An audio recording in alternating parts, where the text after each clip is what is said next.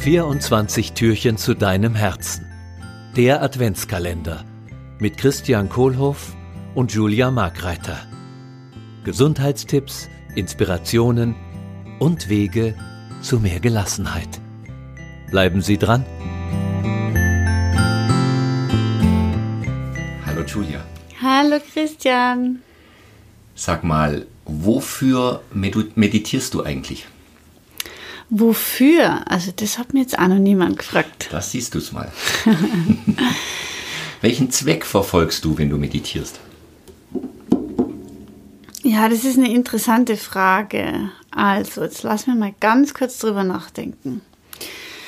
Eigentlich bin ich so der Typ, der für bestimmte Mantras meditiert. Also einerseits, dass ich mehr Energie mhm. bekomme oder auch so eine Reinigung, also so ein Reinigungsprozess. Ich arbeite ja am Menschen viel mhm. und ich nehme natürlich ja bestimmte Sachen dann auch auf. Mhm. Und manchmal merke ich das, dass ich dann einfach was für mich tun muss und dann geht's wieder und da meditiere ich gern.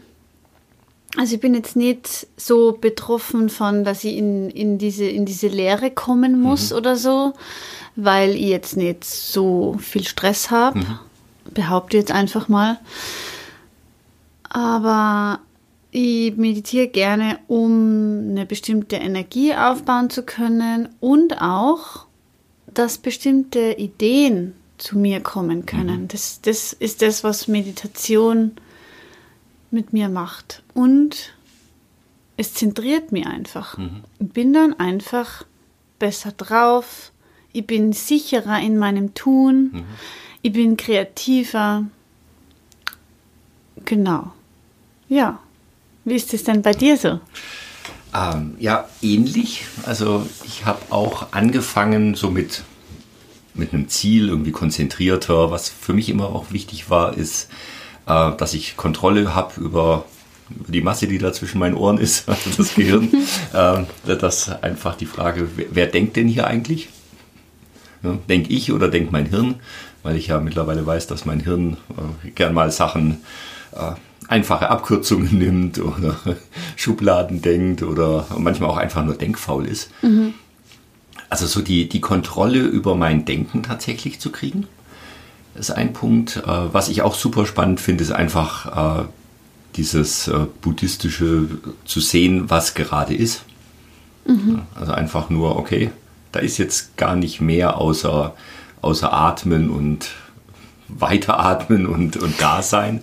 Ähm, und, und alles andere, was reinkommt, sind ja praktisch Angebote meines Gehirns, mich wieder ablenken zu lassen. Also der Gedanke an das, was ich noch tun will, was ich, oder von dem ich das Gefühl habe, ich muss es noch tun oder, ja, oder, oder Erinnerungen, die reinkommen oder Wünsche, Träume.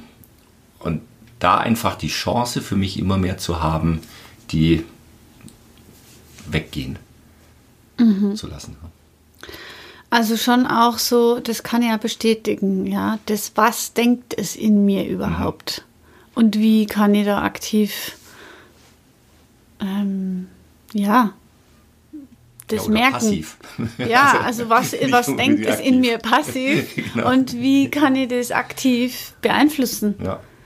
Dass es, dass es halt, ja, dass es wieder was, oft mal was Positiveres ist. Mhm. Manchmal, wenn ich ja in einer schwierigen Emotionslage bin, weil einfach gerade was passiert ist oder so, was mich extrem mitnimmt mhm. oder triggert, und ich merke einfach so, das beschäftigt mich jetzt irgendwie doch länger. Dann setze ich mich auch gerne mal hin mhm. und das kennst du natürlich äh, sowieso als, als Mentor und Coach, dass man dann mal so reinhört, was, was kommt denn da jetzt daher? Mhm. Was fühle ich wo in meinem Körper?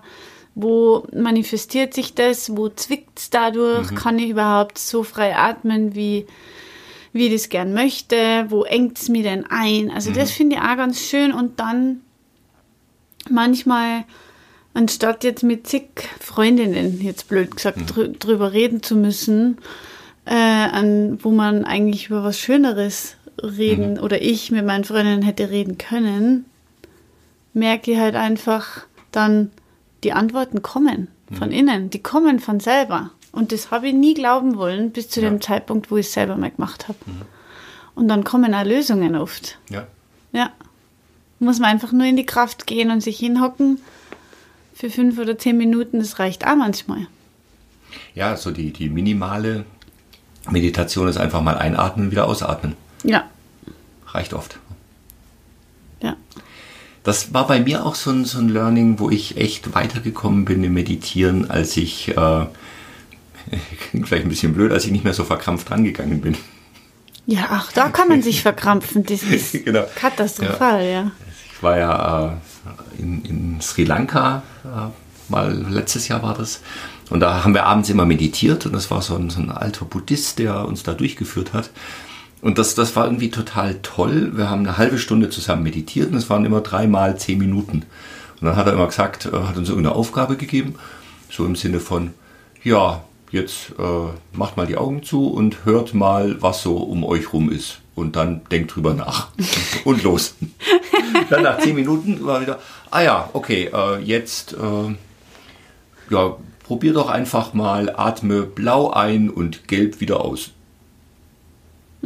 Und so irgendwie so, okay, ja und los. Und dann, der war schon sehr alt und total süß und ist dann auch oft eingeschlafen während der Meditation. Also allein auch die, äh, dass, dass der sich erlaubt hat, praktisch beim Meditieren einzuschlafen, äh, fand ich schon ganz ents- entspannende Sache für mich. Dass, äh, es ist keine, da gibt es keine Aufgabe, keine oder kein, kein Gut oder Schlecht.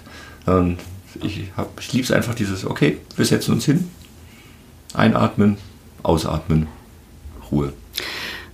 Und das mit dem, äh, das mit den Farben finde ich spannend, weil nämlich mein, mein Schwiegerpapa, der ist so, der ist so verkopft, der hat mir erzählt, immer wenn er versucht hat äh, zu meditieren und allein schon über die Atmung reinzukommen, dann denkt er drüber nach, wie viel Druck jetzt genau an Luft in die Nase geht und dann wieder raus und mit welcher Geschwindigkeit. Also der ist dann schon wieder so beim Auskalkulieren. Und das Tool, was du gerade sagst mit den Farben, das könnte den zum Beispiel da, da rausbringen aus dem Denken und Berechnen und so weiter. Ja. Also Ja. Es, es gibt kein, kein richtig oder falsch. äh, und äh, es ist es kann, darf entspannend sein für mich. Und kein Muss. Das Ja. finde ich ganz, ganz wichtig. Manche haben ja ein um Umfeld an Leuten, die das gerade für sich entdecken und, und dann sagen, ja, und ich meditiere jetzt jeden Tag zwei Stunden, ja, eine Stunde morgens, eine Stunde abends. Und dann denkt man sich so, ah, das muss ich jetzt auch machen. Aber das ist völliger Blödsinn. Der eine kann das jeden Tag zweimal, der andere kann es halt einmal im Monat oder braucht es nur mal in einer bestimmten Lebensphase. Ich glaube, ich habe mal einen Podcast gehört vom, vom Arnie, vom Arnold Schwarzenegger. Und der hat auch erzählt, wo er in so einer stressigen Phase war, hat er meditieren angefangen und konnte dadurch total viel für sich positiv beeinflussen.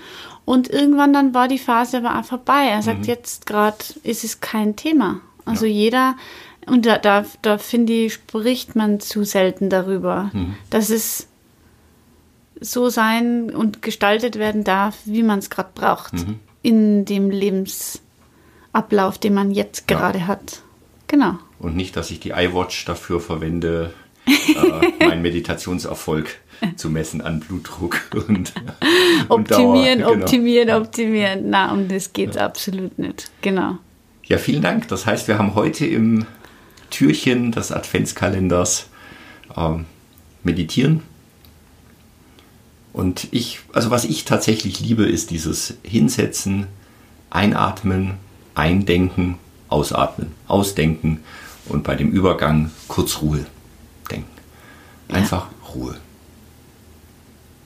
Dankeschön. Danke, Julia.